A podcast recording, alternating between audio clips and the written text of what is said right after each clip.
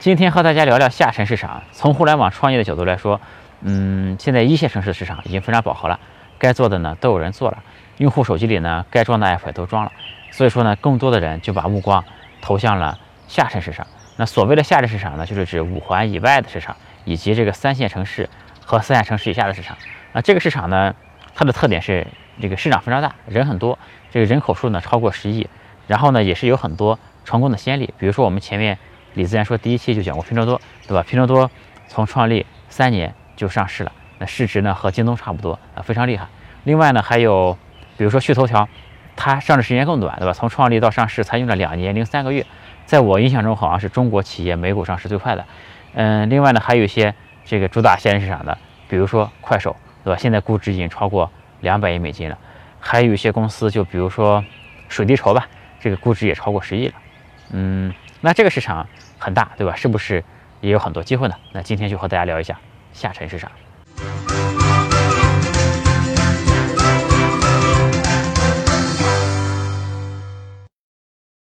有趣的灵魂聊科技人文，我是李自然。在我们今天聊下沉市场之前啊，我们先回答一位粉丝的问题，好吧？嗯，这位粉丝的问题也比较长，我就不全部读一遍了啊。大概的意思呢，就是呃，希望自己能够在老了之后啊，过上一种逍遥自在的生活，有一栋自己的别墅。嗯，能够经常旅旅游什么的，呃，然后呢就觉得打工没得前途啊，然后问我怎么办。嗯，首先我觉得这位粉丝的问题啊，这个他这个梦想并不是一个非常的遥不可及的梦想，我觉得靠打工还是可以实现的啊，不是说打工就没有出路。嗯，比如说在一家还不错的企业，只要做到一个大概中层的位置吧，我觉得就是可以实现这个梦想的。嗯，另外呢，就是这个世界经济是在发展的，随着经济的发展，可能很多梦想都不需要特别努力都能实现了，对吧？比如说。像我小的时候，很多家庭都觉得有一辆车是很遥不可及的，呃，但现在呢，很多家庭这个都有车了，对吧？然后我说一个我自己的故事啊，一个有点悲伤的故事。这个我在刚创业的时候，曾经到一个亿万富豪家里去做客，机缘巧合去做客。这个上厕所的时候，我很震惊，因为他们家这个浴室里啊装了 CD 机，就可以边洗澡边听音乐了。哎，我觉得这个如果有一天是吧，我能在洗澡时候听音乐啊，那简直太享受太好了。所以说呢，这一直是我一个重要的目标之一。那后来呢，这个目标也实现了啊，并不是因为我和这个亿万富翁一样有钱了，而是因为呢，现在科技进步了，你随便到淘宝买一个蓝牙防水小音箱就可以了，对吧？所以说，这个科技在发展，经济在发展，是吧？现在觉得一些梦想可能还有一点距离的，那以后呢，可能甚至都不需要过多努力，都是可以实现的啊。所以说，我觉得。嗯，你这个问题啊，不见得非要创业，对吧？我觉得打工还是可以的。嗯，但我觉得打工呢，我要有给一个建议，就是说，因为现在很多工作只是纯粹的出卖自己的时间啊，这个自己是在这个工作过程中啊是得不到提高的。我觉得这样的工作是不要打的啊，一定要做那些让自己有所积累的工作，就是自己可以积累下一些东西来，对吧？这样的工作呢，我觉得还是很都是值得去做的。另外是，如果是创业的话呢？这个自己肯定还是要成为这个行业的专家的啊！比如说，如果如果你自己连这个行业其他人的水平都不如，那创业肯定很难，对吧？所以说，如果你对互联网有兴趣的话，确实可以考虑到一家互联网公司去先打工试试看，对吧？这个其实有很多人问我怎么打工才有前途，是吧？这个，嗯，这个话题我不是特别擅长，但是我也有些话说。后面呢，我可能是会专门做一期视频来讲讲怎么打工才有前途这个话题。嗯，今天就再挖一坑，好吧？然后我们今天呢也填一个以前的坑，就是这个下沉市场，我们讲一讲。嗯，首先我想说的呢是，其实这个现在啊，这个商业发展是挑战了很多传统观念的。因为以前的传统观念呢，都觉得你想你要做一个市场呢，必须得先了解一个市场嘛。那么你想了解一个市场，必须身在其中。嗯，我讲出海那一期，我看到也有很多评评论，就说这个中国人啊，想做海外生意挺难的，因为你对海外的文化不了解呀，等等啊。啊，其实我身边，我因为我就在出海圈嘛，我身边很多朋友做出海都是做的挺好的。其实甚至这里面有很多人是没去过国外的，都做的很好，对吧？另外，我举一个例子，就是 Facebook，对吧？Facebook 呢，它在这个世界上这么多国家都发展的非常好啊。我觉得，我觉得扎克伯格肯定不是对每一个国家都很了解的。但其实另一个角度说呢，Facebook 又无比的了解它的用户呀，因为它里面用了很多人工智能的算法，对吧？这个你在 Facebook 只要是啊，关注几个人，点几个赞，他就能非常非常了解你，甚至他可以做到非常恐怖的程度，就是比你自己还了解自己啊！你以为你自己不是这样的人，对吧？他说你喜欢一个什么东西，你觉得你可能不喜欢，但他推过来一看，它就是你喜欢的。所以说，他甚至可以做的比用户自己都了解用户，可以做到这么恐怖的程度。但是呢，他不需要真的到这些市场去看啊，价格不贵，不需不需要到每个国家都去深度考察，对吧？所以说，这第一个，我觉得对传统商业这个思想的一个挑战，就是说，现在了解市场不再是通过人们的经验了，而是靠人工智能和数据分析。嗯，这是第一点。那第二点呢？第二个挑战就是，呃，以前呢，这个大家的看法都是觉得，这创业者本身啊，要是自己产品的用户，对吧？这样你才懂用户嘛，也才能抓住用户的需求。但现在呢，其实我觉得已经不是这样了。比如说张一鸣，对吧？他，我觉得甚至他自己啊，都不太会用今日头条这个产品看新闻的，对吧？这个以前的逻辑呢是讲，你做的东西啊，首先要给自己用，自己用着好用。你才能给别人用，对吧？因为你自己用呢，才能发现这个产品中啊一些细节的问题啊，才能把这个产品做到极致，对吧？这个也是来自硅谷的思想。其实这个思想并不老，几年前还很流行。我记得包括 YC 等等一些很不错的孵化器还推崇过这种这种思想，对吧？就是说，呃，而且还有一种说法说，你最好呢是你的产品是就是解决你自己的问题的，你自己在生活中遇到什么一个什么问题，这个很难受，然后呢你自己研究了一个产品。嗯，把这个问题给解解决了，然后呢，因为这个世界上肯定你遇到这个问题，你肯定不是唯一的嘛，有很多人肯定也是会和你遇到同样的问题，那所以你这个产品呢，推向市场就会很就会很成功。这个想法呀，几年前还是被很推崇的，但是呢，现在啊，其实变化非常快，我觉得现在已经不是这样的了。所以说我前面提到这两个思想呢，嗯，其实我觉得还比较深刻的。其实现在很多创业者都没有人都没意识到啊，所以我这里。再总结一下，第一呢，就是了解市场，不再通过人为的经验，而是靠数据分析啊。第二呢，就是打造产品啊，靠的最关键的不是说不需要理解用户，而是说最关键的已经不是要成为自己产品的用户，理解用户，把握用户细微需求，已经不是一套了。最关键的是建立商业模型能力啊。整个我后面讲现在市场的这个底层逻辑，其实都在这里，就是一个是数据啊，你要。懂得数据分析，第二呢是，呃最关键的能力就是建立商业模型，这才是下沉市场的本质啊！这也是我觉得现在市面上绝大多数的创业者都没弄清楚的本质的问题啊！我们看问题要看到本质，对吧？嗯，所以说大家可以看到，这个做下沉市场做得好的公司啊，并不是在三线城市或者小县城市场起来的，其实还是在北京、上海，对吧？这个另外呢，这些做下沉市场的创始人啊。这个都不是草根出身，都都不是草根出身。比如说，我们前面这个讲过黄峥，对吧？可大家可以去看李自然说第一期，没看过的可以看啊。这个拼多多做的事情不知道的事，里面讲过黄峥出身，天才少年，对吧？这个出身非常的厉害。嗯，这个我们再说快手创始人苏华，他是这个清华大学博士退学，嗯，在谷歌、百度都任职过，嗯。趣头条的 CEO 谭思亮，这个，呃，我见过他好几次。他是这个清华大学这个毕业，中科院毕业，在雅虎、深大都当过高管的，所以他们都是非常非常聪明、非常非常精英的人。嗯，所以说这个大家对下沉市场啊，一定不要有所误解，对吧？这个是不是我是下沉市场出来的，对吧？我是某个三线城市、某个县城出来的啊，所以我会不会更了解这个市场，就更有优势？我告诉你，基本上没有，对吧？这个另外呢，就是现在市场听起来好像很接地气，那是不是一个这是给草根创业者一个巨大的机会？呃，恰恰相反，这其实是给那些非常聪明的精英人群的机会啊。其实最后呢，是一个精英主导的、精心设计的、需要强大的财技的。所以说，你看他们上市这么快嘛，对吧？需要极强的数据分析能力、商业建模能力啊，才能做这个现在市场这个生意。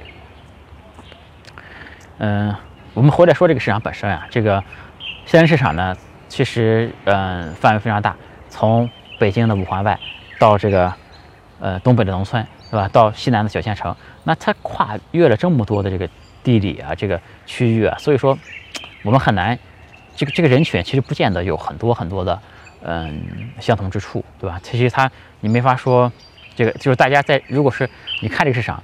去体会这市场，只是盲人摸象嘛，所以我我们更多的要从这个大的方面来看。另外呢，这些人群也有很多，对吧？比如说这里面这个嗯小老板也有，对吧？种地的农民也有，广场舞大妈也有，另外也有追求时尚的青年也有，对吧？所以说没法一概而论啊，我们只能从这个大局上来看他们的共性。首先呢，这个三线城市啊，嗯，和三线以下城市的这个人口加起来是超过十亿的，这个人口数呢非常非常大，占到中国总人口的超过百分之七十啊，人口非常多。而且呢，这还没算，比方说北京五环以外的，对吧？二线城市的郊区都没算进去的。这里面呢，很多家庭啊，这收入是不到三千块的。但是呢，注意但是啊，就是他们的可支配收入并不低啊，因为他们呢，相对一线城市呢，他们压力不大，这个不需要天天想着买房呀、还贷呀、这个首付呀等等，这个开支没有这么多。对吧？也没有房子压力，所以他们收入虽然不高，但其实有很多钱是可以花的。另外呢，就这些人呢，他们他们的广告价值也不低。以前很多人会认为，是不是给这些相对下沉市场的人打广告，他们消费能力就不太会消费，对吧？但其实不是这样的，反而呢，他们广告价值还可以，因为在一线城市呢，大家平时活动很多，嗯，而且呢，线下太发达，而且呢，这个线上的广告轰炸也太厉害。人们看到一个广告，反而去买的可能性啊是非常非常低的，嗯，但是在下沉市场呢，因为这个它线下没有这么发达，对吧？它其实更容易看到一个广告，知道这个东西就去买了。另外呢，现市场一个重要特点就是他们这个闲暇时间是比较多的，这个一二线城市人天天忙得要命，九九六，对吧？这他们呢这个闲暇时间很多，嗯，上班的闲暇时间。能达到接近六个小时啊，中午还能睡午觉，对吧？这个，然后呢，如果是在家的呢，每天的闲暇时间能超过十五小时。嗯，另外就是很多人对品牌没有什么概念，就是买东西就图实惠啊。其实这个我看了，哎，哪篇文章我记不得了，好像是湖南大学的吧？他做了一个一些一些调查，就说问家里电视什么牌子的，很多人都答不上来的。所以说呢，就追求实惠就完了。嗯。另外，这个显示啊，呢，他们的这个手机数量，呃，是这个平均每两个人才有一部手机的。就因为一线城市里面，一个人都平均一个人是有一点几部手机的，因为很多人都是两部以上的手机嘛。但现在市场呢，还是很多人没有手机的。嗯，从这个手机的使用 APP 的这个来源来看，嗯，手机预装的 App 占到了百分之三十啊，然后呢，别人帮忙下载的比例就很高，因为可能有很多。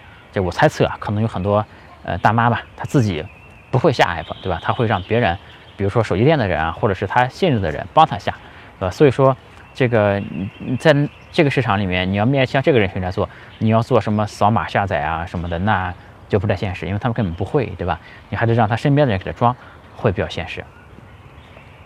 嗯，另外这个人群呢，整体来说对这个嗯品质的要求没有这么高，但对价格呢相对比较敏感，然后。一二线城市一些可能觉得很土的设计，对吧？他们会觉得很潮。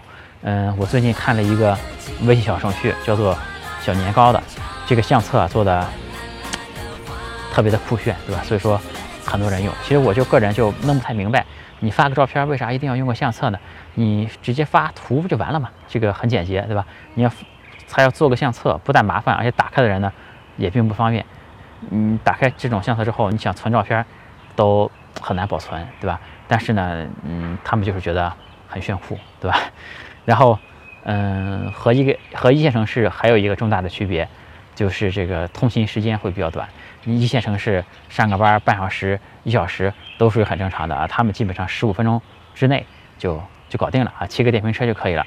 所以说，在这种场景下，一些面向一线城市设计的产品，比如说一些知识付费的吧，就是它其实知识付费的。一些音频节目吧，它主要其实就是让人们利用自己的通勤时间，在开车的时候，在地铁上听的，和这些产品呢，在现实市场肯定就这个场景都不存在了。那我们老说这些这个客观的东西啊，嗯，也好像听起来挺无聊的，对吧？我们说的更直白一点，就是你一个产品如果面向一线城市做呢，你需要帮他们节省时间、提高效率，对吧？但如果你是面向下沉市场做呢？呃，你更多的是要帮他们消磨时间，对吧？帮他们这个打发时间，让他们过得更快乐一点啊。因为这个时间啊，每个人的价值是不一样的。这个以前网上不还有个类似段子吧，说如果马云看到地下有一万块钱，会不会捡啊？这个说他不会去捡，因为他弯腰这功夫啊，他赚的比这还多。嗯，这种说法是不是科学？我们另外说再另说啊。但起码这个它说明了，对于每个人来说，这个时间的价值是不一样的。所以你看，如果超市搞个活动，对吧？能便宜几块钱，很多这个大妈就排队去了。其实他们呢也不是差那几个钱，那他们的时间呀，只是说相对来说更不值钱啊，所以他们就会去去排队。所以说，你看一个人对你是不是真爱，对吧？很简单，如果这个人呢，这个他很穷，那么呢他给你舍得花钱，那他肯定是真爱，对吧？因为钱对他来说是稀缺的，对吧？他肯为你花钱，那肯定是真爱了。那另外呢，有些富人，我们也不好说富人，因为很多富人也很闲的。我们说盲人嘛，因为很多人很忙。那他呢，这个如果愿意花时间陪你啊，那是真爱，因为这个时间对他来说是最稀缺的，对吧？所以很多富人为什么没时间陪女朋友，愿意给女朋友买个包啊？因为时间对他来说很宝贵，这买个包呢对他来说无所谓，对吧？所以说这是一个能不能判断真爱的方法，就是看你是什么稀缺的。那可能有人问，这个如果一个人。这个既没时间，又没钱，对吧？那他是不是给什么都是真爱呢？这买东西也是真爱，对吧？愿意花时间陪也是真爱。嗯，这个就不好说了，因为像这种人往往都是没有女朋友的，对吧？所以是这个问题可能是不存在的。扯得有点远了，我们抓紧拉回来。嗯，总结来说呢，就是一线城市啊，相对来说不差钱，差时间；那下沉市场呢，相对来说呢就不差时间，稍微差一点钱啊，也不是那么的差钱。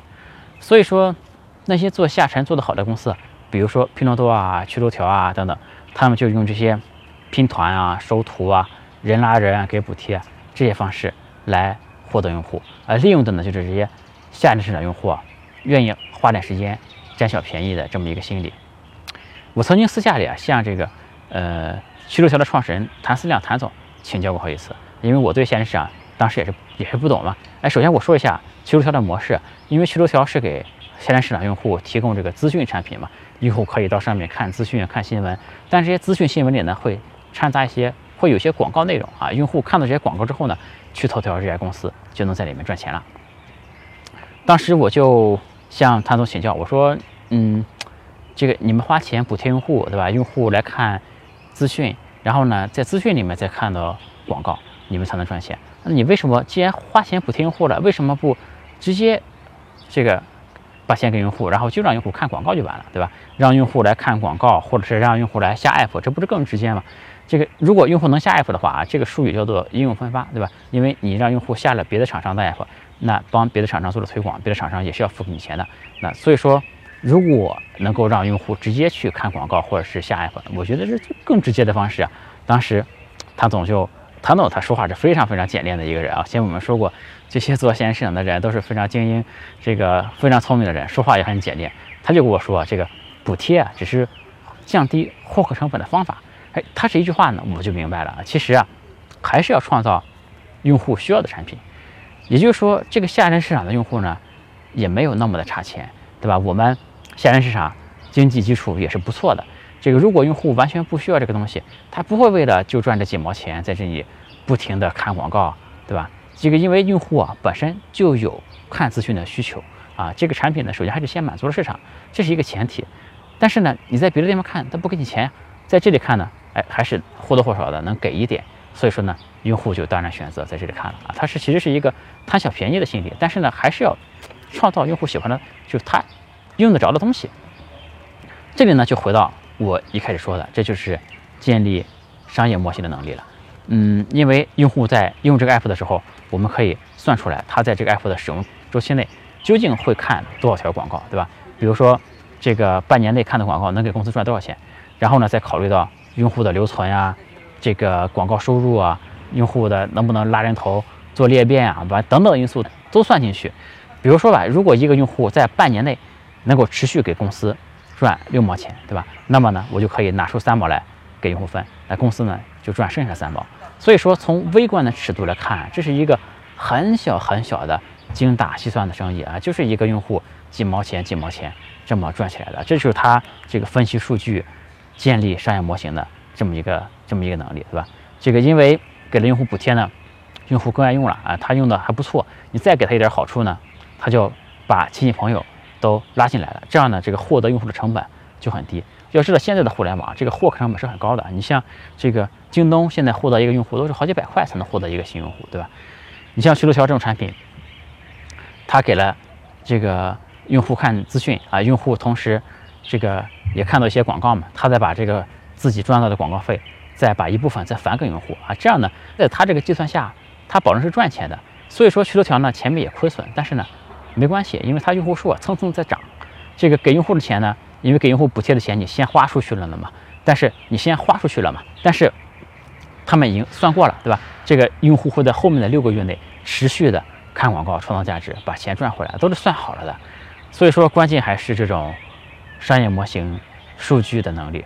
另外一个做下沉市场做的不错的，这个叫米读的啊，创他创始人我也聊过。他是满足了下沉市场这个看小说的需求，对吧？因为以前下沉市场的用户看小说都是要付钱的，在他那里呢，他以低价格买了一些版权这个相对比较便宜的小说吧，然后提供给大家看。这个用户呢，不但不用花钱，甚至还能赚钱，对吧？那用户其实对这个小说的品质啊要求也没有那么高，不一定非要看这些最流行的、最新的，对吧？嗯，所以说，哎，他们做的也还挺不错。嗯，所以说整个线上市场这个创业机会，在我看来啊，这个纯互联网的机会已经不多了。因为这个电商有了拼多多，对吧？这个其他人我估计不太用想了。那搜索呢，本来它就不存在下沉，因为任何地方的人都有中国人嘛，都用就肯定是百度是老大嘛，对吧？都用百度就完了。那个游戏嘛，本来就是下沉的啊，本来就是有专门针对下沉市场的产品。那社交嘛，走到哪里大家都是使微信，对吧？而且呢，这个下沉市场呢。人际关系也比较简单，嗯，更关键的就是这种纯互联网的机会啊，是轮不到普通创业者的。这个如果有这种机会呢，你想这么多专门做下沉的公司，这个拼多多啊、趣头条啊肯定就先做掉了。另外呢，还有大量的公司在盯着下沉市场，对吧？